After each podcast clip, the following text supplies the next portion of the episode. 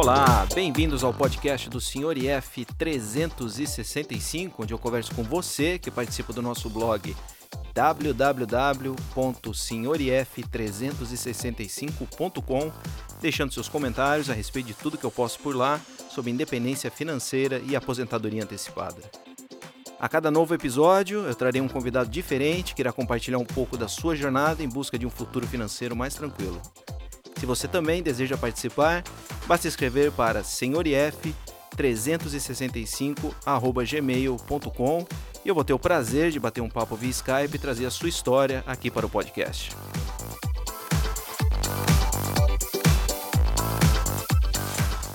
Essa semana eu estou com ADV Fire, ele também que agora é o segundo convidado que não tem um blog e vai conversar com a gente. O ADV, eu imagino que seja de advogado, ele vai contar pra gente. E advogado eu também considero mais uma daquelas profissões que são fire, conforme eu já comentei no, no blog. Acredito que grande parte dos advogados aí, aqueles que se dedicam à profissão, tenha de certas condições devido à remuneração de, de conquistar a independência financeira. Então nós vamos conversar com ele essa semana e vamos descobrir se isso é verdade. ADV Fire, boa tarde, tudo bem? Tudo bem, F? Tranquilo? Tudo ótimo, prazer conversar com você. É, Igualmente. Você também não tem blog, então eu não, não, não conheço, a gente está conversando pela primeira vez. É, explica pra gente aí quem é o ADV Fire o que, que ele faz e quais são os seus planos aí para o futuro? Como é que você se envolveu nesse caminho da, da independência financeira? Bom, é, eu comecei nesse caminho da independência financeira há bastante tempo, assim, desde o do meu primeiro emprego, quando eu tinha 16 anos, eu trabalhava como vendedor em, em, loja de roupa, já fiz uma série de, de profissões até virar advogado propriamente dito. E já nessa época eu pensava assim, pô, trabalhar é um negócio. Eu via como uma forma de ganhar dinheiro, né? não o trabalho pelo prazer em si. Atualmente, até o, o meu trabalho como advogado traz uma certa. É, traz uma, um, um certo prazer, né? uma certa consideração pelos feitos que a gente atinge por fazer bem a determinados clientes, pessoas físicas, etc. Mas, é, é para mim, o principal é ter um dinheiro para conseguir um conforto e desfrutar do tempo de qualidade com, com a família, viajando, etc. Então, é, eu vejo mais o trabalho como um meio do que como um fim, né? diferente de, de muitas pessoas. E atualmente estou com 33, né? já 17 anos de trabalho aí, mas seguindo e tenho, sempre tive um planejamento já desde de cedo de tentar aposentar até os 40, né? Esse número mágico que, que muita gente pensa, mas tudo dando certo com planejamento, eu acredito que vou conseguir antes disso, talvez por volta dos 36, 37 no máximo, é, se, se continuar como esperado. Né? Então, eu, a minha atuação principal hoje é como advogado, é, por conta própria, não sou empregado, né? Tenho um escritório próprio e, e, é possível desacelerar aos poucos, né? Tem essa vantagem do profissional liberal. É basicamente isso, estamos correndo atrás do patrimônio.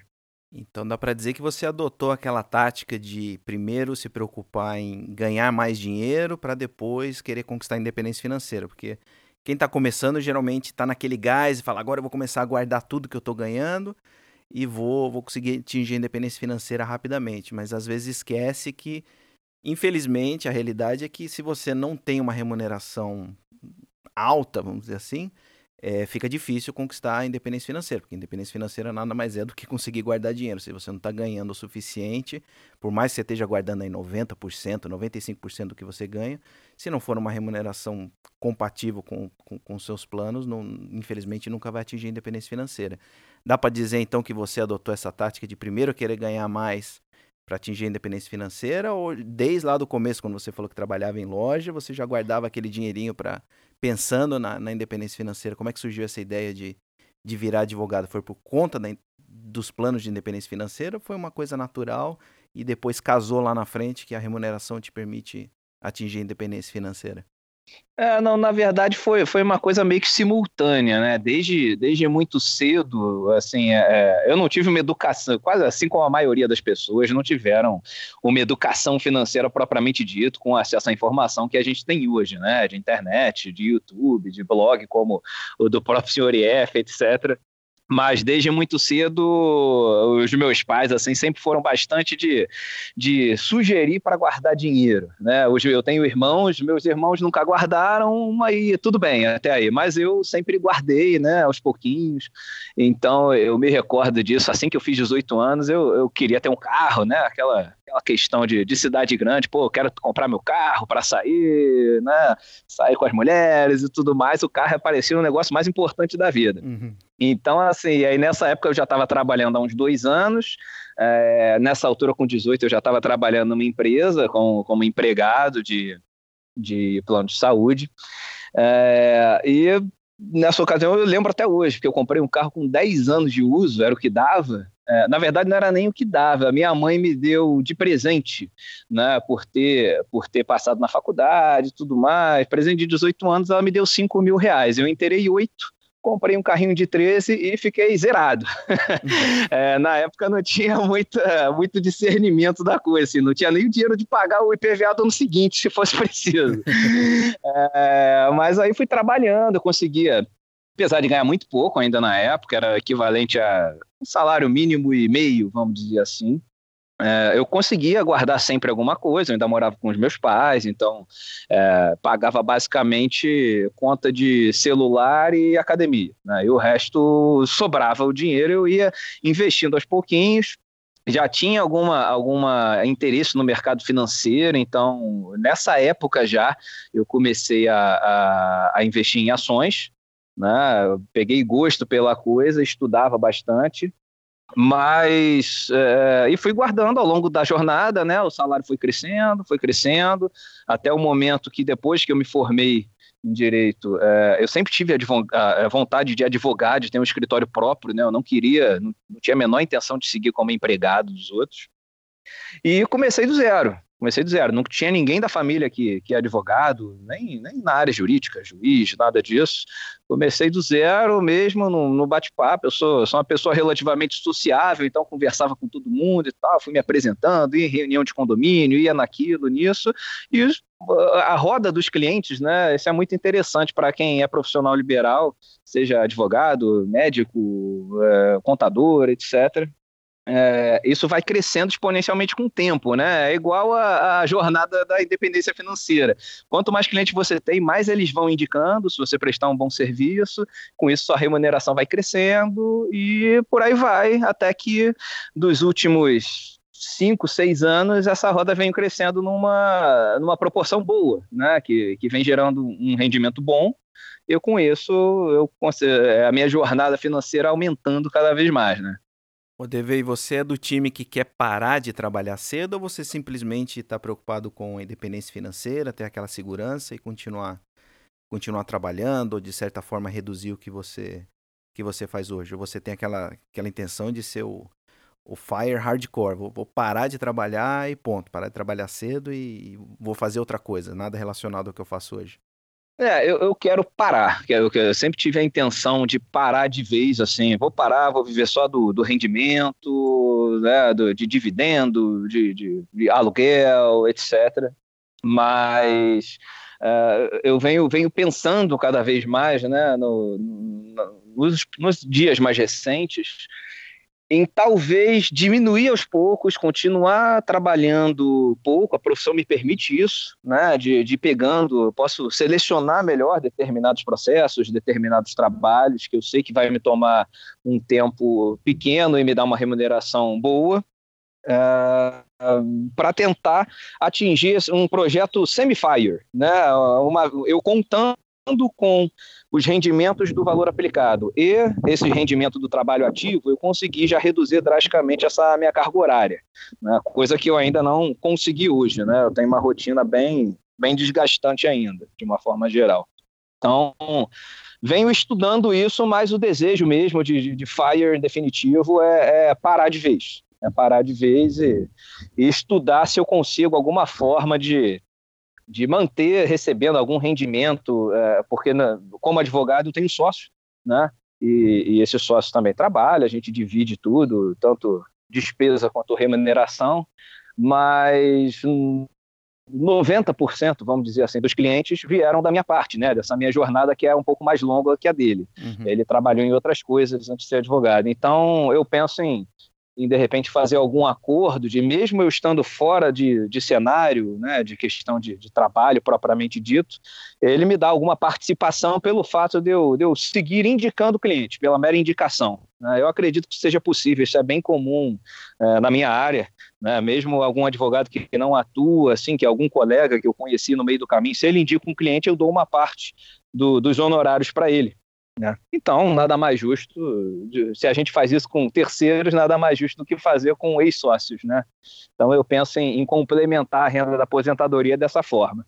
Mas tem algum motivo em especial que te faz querer parar por completo? Por exemplo, no meu caso, eu joguei toda a culpa no, na saúde, vamos dizer assim. Estava muito desgastante a minha profissão, esse negócio de trabalhar à noite. Eu estava realmente sentindo que a minha saúde estava indo, tava indo por ralo. No seu caso, tem alguma coisa em específico que você consiga jogar a culpa ou é realmente um, um ideal aí de, de, de, passar mais tempo com a família, aquela, aquela coisa mais genérica da, da, independência financeira? É um ideal mesmo, assim, é, eu fico até é, bastante curioso, os seus posts aí do, de vou viver em Bali, né, e da desistência, acompanhei essa jornada toda, até me dá um certo banho de água fria, né, em alguma medida, porque eu também tenho planejamento de morar fora do país quando, quando atingir a independência financeira, né, e com certeza isso vai dificultar a manutenção do trabalho. Não é assim, todo o meu trabalho é desgastante de fato, mas não é nada que, que me deixe extremamente chateado, que prejudique a minha saúde. Eu consigo fazer exercício pelo menos três, quatro vezes na semana, eu consigo ficar com a minha família também. Mas é, é o desejo de ter o tempo e ver o que eu vou fazer com ele. Né? E como eu disse também, eu sempre gostei muito do mercado financeiro, nunca deixei de investir, apesar de ter feito algumas cagadas, vamos dizer assim, ao longo do, dos anos, uh, eu acho que, que eu consigo também, vai virar meu, vai ocupar o meu tempo o estudo do mercado financeiro também futuramente. É o que eu pretendo uh, investir esse meu tempo livre, né, quando não estiver dando atenção para a família como um todo, ou mesmo viajando no começo aí da, da vida Fire. E você tem assim um objetivo definido, seja um valor patrimonial, seja uma data específica, ou seja, acontecer alguma coisa que vai que vai ser o ponto final ali para você iniciar essa vida Fire? Ou você ainda não tem essa, essa linha de chegada determinada? A data eu não tenho, mas o valor eu tenho, que são 6 milhões. 6 milhões. 6 milhões de reais. Com, com essa quantia, eu acredito que, mesmo se algo der errado no meio do caminho, lá na frente, daqui a 20, 30, 40 anos, eu ainda vou conseguir uh, manter o, o, principal né, até, até o dia que eu me for desse planeta. Tá? Esse valor é, é eu, né, calculado sobre a regra dos 4%, né, bastante utilizada, que eu sei que você não gosta muito, mas o ideal era ter uma renda é, passiva aí de 20 mil por mês, que seria assim bem mais do que bem mais não atualmente o, o orçamento aqui doméstico gira em torno de 15 mil tá Uhum. É, eu tenho esposa, tenho, tenho filho, uh, enfim, eu sou a única fonte de renda da casa é, vem, vem de mim, né? Não trabalham, e acho que 20 mil é para ter uma margem boa, né? Enfim, eu fiz o cálculo percentual aí, uns 30% a mais aproximadamente, uh, especialmente por causa desse interesse de, de assim que, que atingir a independência, morar fora do país. E aí a gente fica um pouco sujeito à flutuação de câmbio. Enfim, uh, eu acho que é importante ter uma margem para a gente poder parar e, e, não ficar desesperado com 70 anos de idade, ver que o dinheiro está acabando e ter que se virar para recompor renda. Esse, esse é o meu grande medo na história. Entendi. E no caso desses 6 milhões, então, virarem 20 mil por mês, como é que você estrutura seus investimentos? É tudo aqui no Brasil? Você investe um pouco lá fora também, já que você tem planos de pelo menos passar um tempo lá no exterior? No que, que você investe atualmente e como você pretende criar essa renda a partir dos 6 milhões? Além, obviamente, que você falou que adota a regra dos 4%, imagino que você aceite sacar um pouco do seu principal durante, durante todo o período. Sim, é, é, aceito sim. Mas é, como, como essa ideia de morar fora já vem de alguns anos, né, e, e minha esposa compartilha dela também, eu venho buscando uma solução adequada para isso, né, para investir no exterior. Né? Já li bastante, é muito carente, mesmo nos blogs, né, ainda é muito carente de informação como investir propriamente dito. Todo mundo escreve, ah, vou criar uma conta na Drive Wealth, na Interact Brokers, e, e aí você faz a remessa de dinheiro e tudo mais. Mas tem alguns detalhes que, que só na prática mesmo que eu aprendi, né? Que é, ah, como é que eu vou remeter o dinheiro?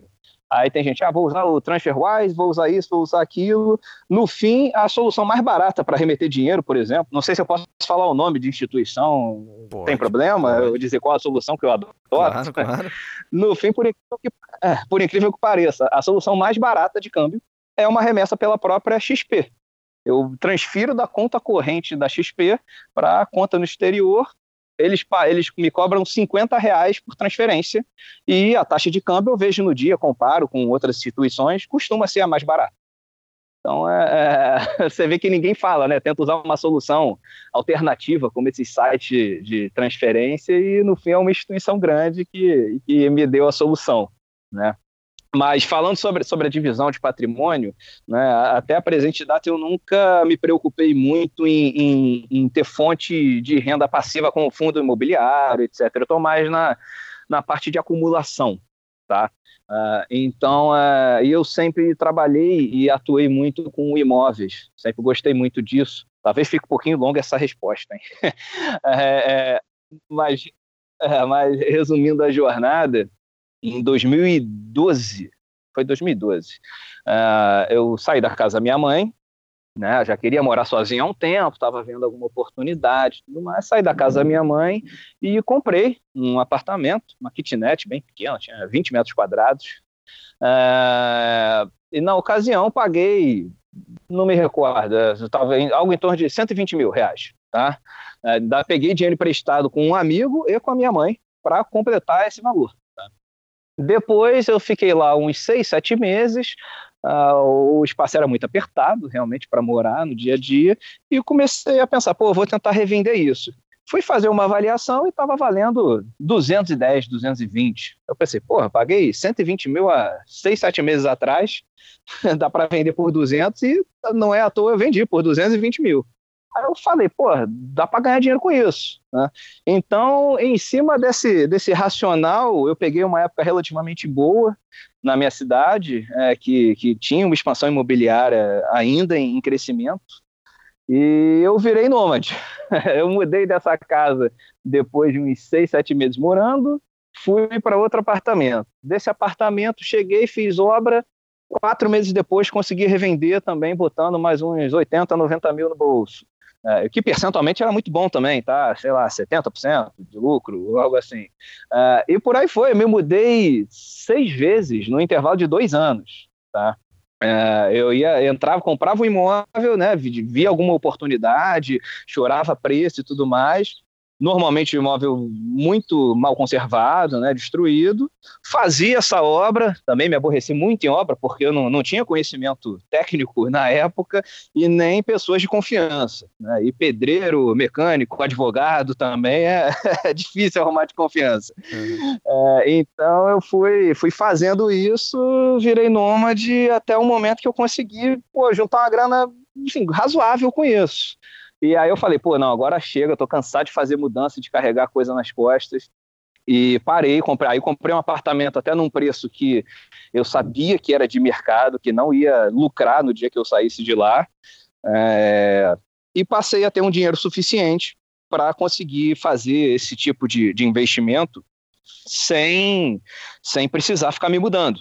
É, aí eu já tinha esse dinheiro suficiente e continuava né, conversando com imobiliária, com corretores tudo mais, e todo mundo já estava sabendo, todo mundo né, que eu tinha contato sabia que eu era investidor de, de imóvel. Minha grana, nesse momento, estava é, 100% focada nisso. Tá? Eu tinha o dinheiro assim, tinha um colchão de segurança para me manter 5, 6 meses, e o resto era investido em imóvel, até porque o imóvel, enquanto não vende, tem que pagar, tem que fazer a obra propriamente dito, tem que pagar condomínio, IPTU, etc. Até porque eu estou falando sempre de apartamento, né, não casa. É... Aí eu comecei a ver que tinha muita oportunidade também em leilão de imóvel. Né? Isso é uma coisa que eu, que eu vejo muito pouco aí na, na Finasfera, esse tipo de investimento não se fala muito. Uh, e eu passei a investir muito em leilão de imóvel, até pela minha profissão também, né? Tá, tá estritamente ligado aí com regularização tanto da documentação quanto da desocupação do, do bem. Né? A maioria das vezes ele está ocupado por uma pessoa que está lá ilegalmente e tudo tem um trabalho aí a ser desenvolvido que a minha, minha atuação profissional colaborava para eu diminuir custo e agilizar o procedimento como um todo, né? O trade entre comprar, regularizar a documentação, tirar a pessoa de dentro, registrar no, no registro de imóveis, uh, preparar, fazer obra, revender, passam-se meses, às vezes mais de ano, acontece, mas também tem uma perspectiva de lucro muito boa, muito boa, assim, de todos os, os imóveis que eu já comprei, seja de mercado, né, numa boa oportunidade, seja de leilão, eu só tive prejuízo efetivo em um, o único prejuízo é, nominal que eu tive foi em um, que eu gastei entre obra, etc, etc, gastei é, 200 e vendi por 180, no fim das contas.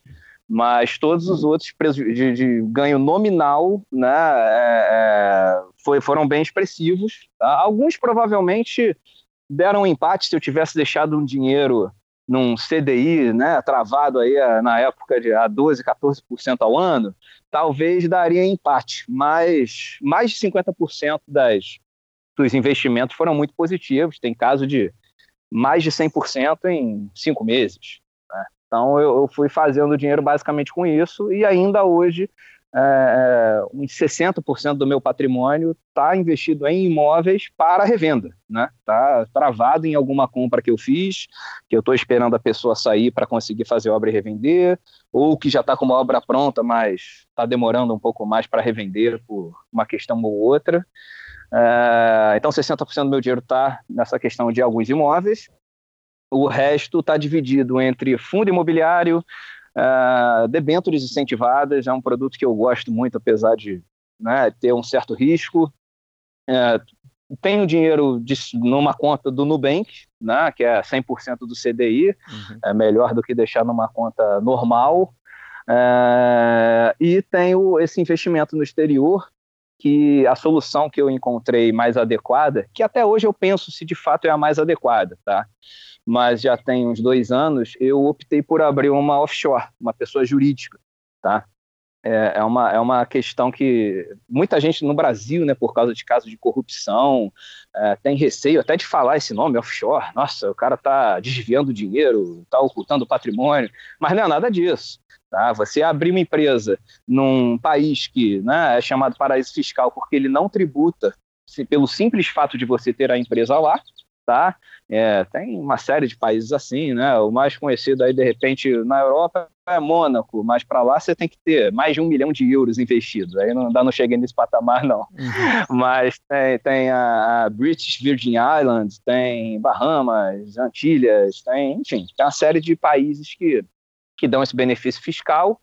E eu optei por isso, por abrir uma pessoa jurídica Uh, declaro ela no meu imposto de renda como pessoa física, eu declaro que tem lá X mil cotas sociais da empresa tal, né, todo ano, é um dinheiro declarado. Toda remessa que é declarado também para o fisco, uh, anualmente, além da declaração de imposto de renda da pessoa física, né, tem que fazer uma declaração junto ao Banco Central também, dizendo o quanto você tem de capital social dessa empresa, o quanto isso representa em dólares, em reais, se tem outros sócios ou não. Tem uma certa burocracia a enfrentar mas o fato de, ser, de ter uma pessoa jurídica uh, traz o, alguns benefícios. Né? Dentre eles, uh, uh, o, né, o caso de, de sucessão patrimonial. Se eu falecer de um dia para o outro, esse dinheiro não entra no inventário por exemplo. É, além disso, também tem a questão de você ter é, cartão de débito, de crédito, uh, e você, como pessoa jurídica, né, não, para o meu caso não muda nada, né, mas dependendo de quem está ouvindo aí, de que está interessado também, uh, você ter uma conta num, num país desses, eles têm um sigilo total de quem são os acionistas da empresa, de quem são os sócios. Tá? Então, uh, ninguém, a não ser que, que você né, divulgue isso, ninguém vai, vai saber que você tem esse patrimônio lá fora. Enfim, ele, eles têm uma política de, de sigilo absoluto né, do, dos correntistas. É, mas é, é isso tem um custo também. Né? Diferente de uma conta de pessoa física, é, eu, pago um, eu tenho que pagar um contador né, no país em que a empresa está sediada, tá? e isso tem um custo, na época da abertura, ah, se eu não me engano, foi algo assim, 2.400 dólares, uhum. tá? e anualmente tem uma taxa de 1.300 dólares. Tá? Então, assim, é uma solução que eu acho indicada para quem tem pelo menos, pelo menos 100 mil dólares investidos. Tá? Quem tem menos do que isso, é melhor manter a solução pessoa física mesmo. Agora, quem tem mais, esses, esse custo de manutenção acaba sendo é, diluído com o retorno do investimento. Né? É o que se espera, pelo menos. Mas é isso. Então, eu estou bem diversificado de uma forma geral e tem buscado cada vez ficar mais líquido. Medida que eu vou vender dos imóveis que eu ainda tenho pendente aqui, é, estou tentando ficar mais líquido para poder me planejar melhor, né? Porque você sabe bem que você tem um imóvel, né? É, a gente calcula o nosso patrimônio com base no que acredita que esse imóvel valha. Isso. Né? Então você, você calcula lá, não me recordo, assim, 700 mil no, no seu imóvel. Uhum. Tá, mas pode ser que na hora do vamos ver, você vai vender e vão dar 600 mil nele. Então você tem 100 mil a menos do que você imaginava. Né? Ah, isso é muito pior para mim porque eu, eu tenho vários imóveis de menor valor. Né? Não tem nenhum de, de 700 mil, mas tem vários de 200, 300. É, e às vezes, na hora de vender, você acaba tendo que, ou para conseguir liquidez, ou porque realmente o mercado ficou ruim, ou naquele bairro especificamente, naquela rua, tem um, um lançamento. Assim, resolveram subir um prédio novo e o prédio todo está num valor abaixo do que você está vendendo seu. Não tem jeito, o mercado te o preço, né? É, e você acaba tendo um patrimônio maior do que você imagina, menor do que você imaginava. Né? Então, tem essa grande desvantagem de você contabilizar bens imóveis. Né? Nem sempre é o que você espera, às vezes pode até ser mais. Né? Mas eu sempre procuro fazer uma projeção é, realista pessimista, né? para não, não, planejar uma coisa e, e, acabar me frustrando lá na frente. E você é do time daqueles que está esperando uma crise grande para voltar a entrar forte no mercado financeiro ou em qualquer outro investimento, ou você continua investindo de forma contínua independente do, do que você acredita que vai acontecer daqui a um tempo? Olha, é, na, na, verdade eu aprendi uma grande lição em 2016. é, eu já vi você fazer uma pergunta assim, ah, qual foi o grande erro que você fez, né, e tudo mais. É, é eu cometi um grande erro, assim, é, é, a grande lição que eu aprendi foi que você não pode tentar fazer duas coisas ao mesmo tempo, especialmente envolvendo dinheiro. Tá? eu estava numa semana complicada de trabalho, né, tá, operava em bolsa ainda com bastante frequência. Uh, primeiro, na, na época eu ainda tinha essa mentalidade errada: quanto mais você opera, mais você tem chance de, de perder dinheiro. Né? O, o, o, value investing, né? o, o buy and hold, o swing trade é, é uma forma muito mais provável de você ter esse do que você ficar fazendo day trade, ficar operando toda hora, com todo com toda a ressalva aí de quem né, se dá bem, entende no assunto, eu não acho que, que seja o meu caso. E eu estava numa semana muito ruim de trabalho, estava é, operando o índice futuro e alavanquei muito, mas muita coisa mesmo, né, num dia só. E em um dia, o resumo é, em um dia eu perdi 400 mil reais, tá, em um único dia.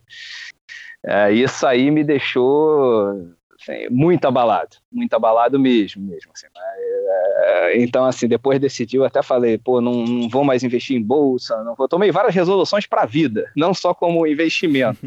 Algo... Foi, rapaz, é uma dor no coração inimaginável, inimaginável. Na época ainda não tinha filho, não tinha nada, mas, rapaz, eu não, não conseguia pensar nada pior do que aquilo na ocasião. Tava, foi um aperto, foi um aperto. É, e eu já estava numa sequência meio ruim, que eu estava de fato alavancando e tudo mais. Eu já tinha perdido uns 70 mil, assim, ao longo de cinco, seis meses. Né? Tinha, antes eu tinha ganhado 200 e aí fui, ah, tava num prejuízo de 70 e te, fiz essa operação que deu muito errado e perdi essa grana. Aí eu pensei, porra, vou sair do mercado, não é para mim. Ou eu trabalho, ou eu fico aqui fazendo trade, né? É, não, não tinha, nem, nem cogitei falar, ah, não, todo mês vou fazer pequenos aportes, não, não fiz isso, saí do mercado mesmo de vez.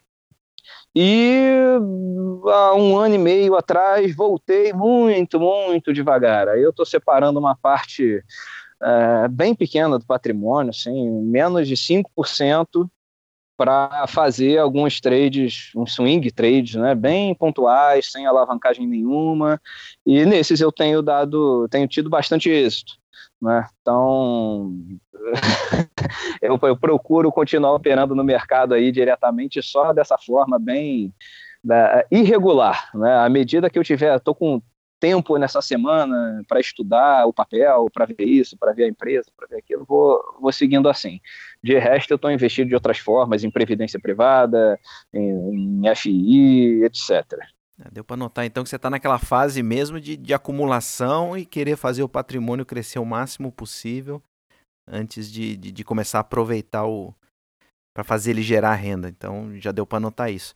E você compartilha esses, esses, seus planos com o pessoal à sua volta? Você falou que é casado com a sua esposa. Como é que o pessoal à sua volta vê esses planos aí de você no, no futuro próximo parar de trabalhar? Ah, minha, esposa, minha esposa sabe do plano, né? Até porque é, eu acho que não tem muito como, como esconder esse tipo de coisa. Não dá para chegar um dia em casa e falar: Ó, oh, me aposentei. é, ia, ser, ia ser complicado, né? Mas é, compartilho, compartilho com ela a questão de valores e tudo mais, né? À primeira vista, é, parece até encher os olhos, né? Falar, pô, mas dá para parar agora e não sei o que e tudo mais, mas é, a, a gente sabe, parece um pouco hipócrita, né? Eu falar em privações né?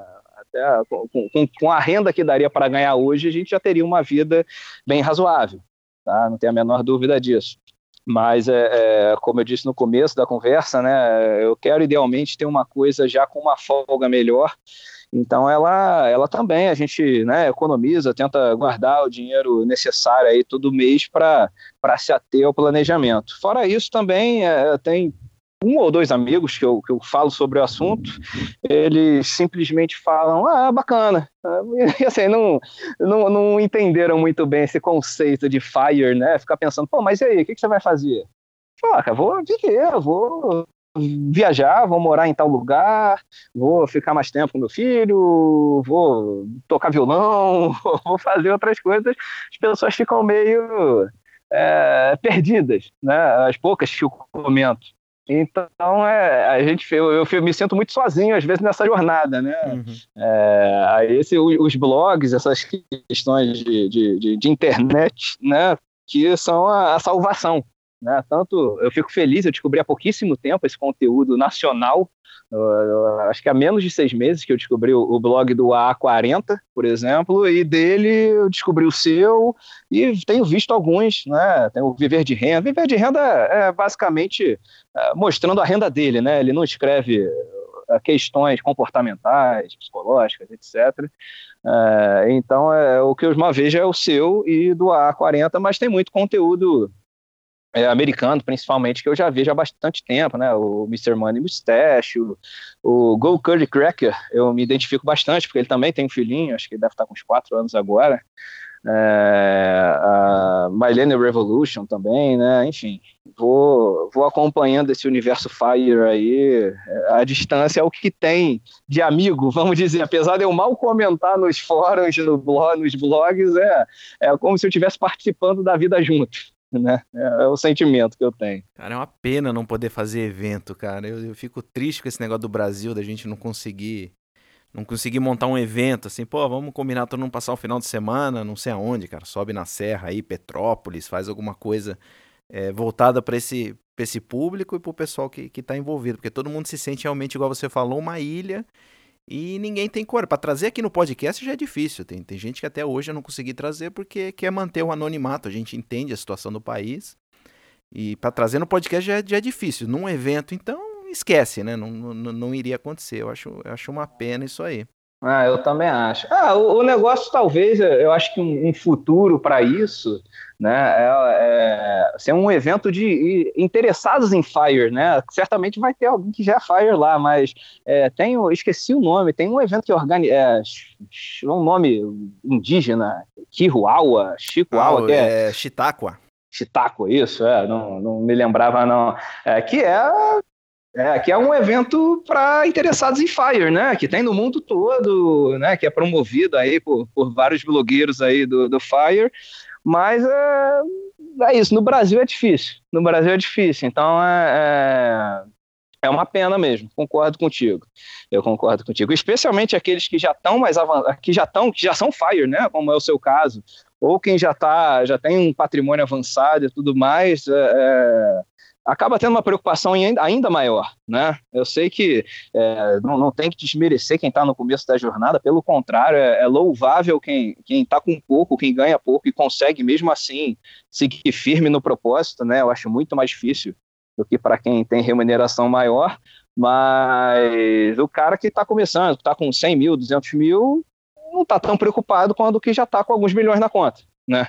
Então é, é, é, difícil mesmo, é difícil mesmo. A gente fica muito, muito sozinho aí na base do anonimato. E você, você sacrifica alguma coisa hoje em dia? Tem alguma coisa que você sente falta por conta dessa busca pela independência financeira? Ou você atingiu um equilíbrio e fala, não, não, não tô deixando de fazer nada hoje para para aproveitar amanhã? Ou, ou, você hoje ainda sente que você tira o pé do acelerador de algumas coisas que você gostaria de, de fazer em termos financeiros para dar uma acelerada na sua independência financeira? É, eu tento, eu tento dosar bem, assim, eu não me privo de pensar, pô, vou tô deixando de, de fazer aquela viagem tão sonhada por causa disso, tô deixando de fazer aquilo. A gente, eu minha esposa, a gente tem uma, uma mentalidade muito boa quanto a isso. A gente assim, vive é, abaixo das possibilidades, né, visando essa, atingir essa jornada Fire o quanto antes, mas é, tem certas coisas, por exemplo, meu carro, por exemplo, tem mais de 15 anos. Tá? Meu, uhum. meu carro tem mais de 15 anos de uso. É, não tem um carro novinho. Gostar, eu gostaria de ter um carro mais confortável? Gostaria, confesso que sim. Mas eu não vejo por que gastar, sei lá, 70, 80 mil reais num carro de dois, três anos de uso, ou um carro zero mais popular, e ter um dinheiro que está só dilapidando. Né? É, gostaria de viajar com mais frequência. É, aí entra aquela questão de é, gastar menos dinheiro e não ter o tempo suficiente para isso ainda. Né? É, às vezes você quer passar, quero viajar duas semanas, você não só não quer gastar o dinheiro, como você também não tem tempo para parar tudo duas semanas e fazer a tal viagem.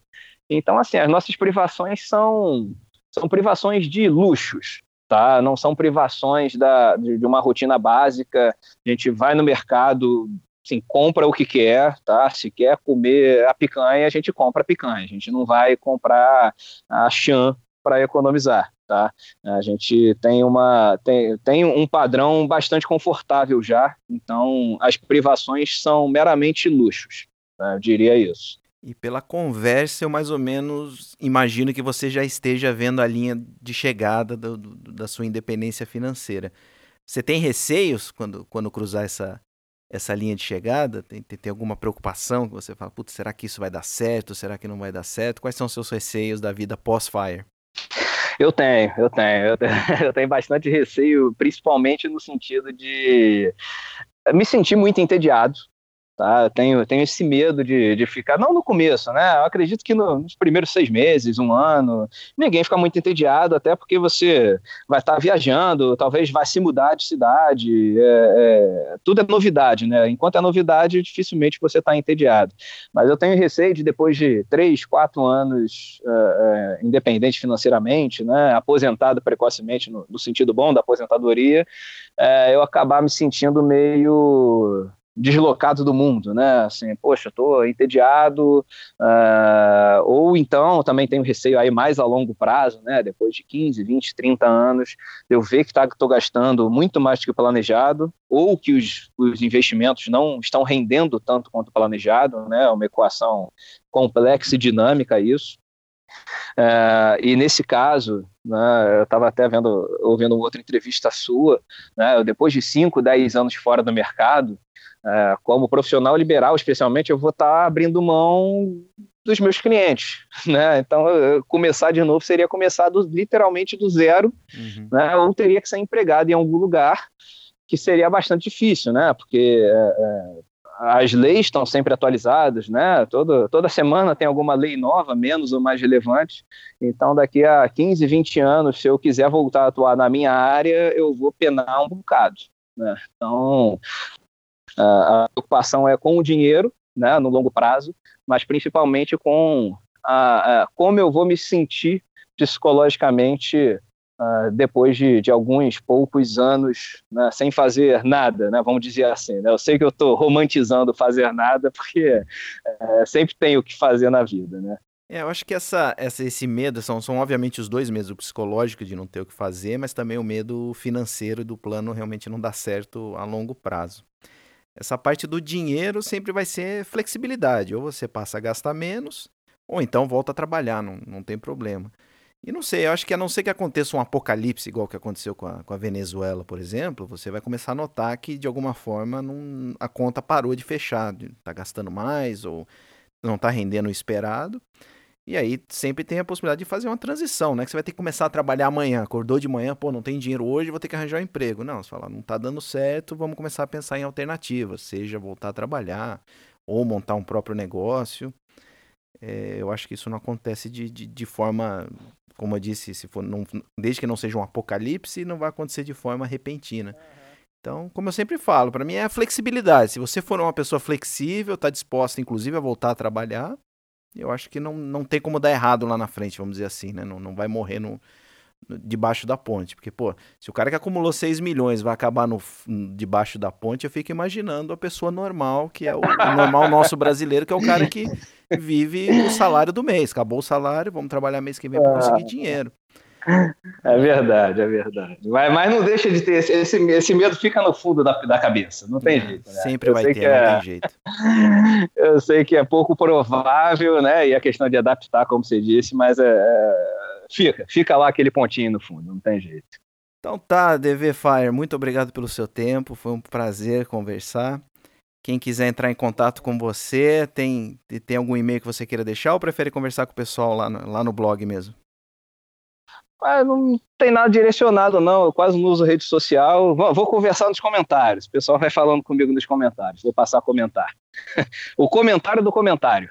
Então tá bom. Quem quiser conversar com a DVFI, então deixa sua mensagem ali no, no post do podcast. Vou deixar meu agradecimento aqui, obrigado pelo seu tempo e desejo sucesso. Quem sabe a gente não se encontra aí um dia. Igualmente, maravilha, espero que sim. Prazer, senhor IF, bom falar contigo. Valeu, um abraço, boa tarde. Um abraço, boa tarde. E aqui termina mais um episódio do podcast do Senhor IF 365. Você pode encontrar mais informações sobre esse e outros episódios, ou então participar da conversa deixando seus comentários e sugestões lá no blog www.senhorif365.com. Até a próxima! Tchau!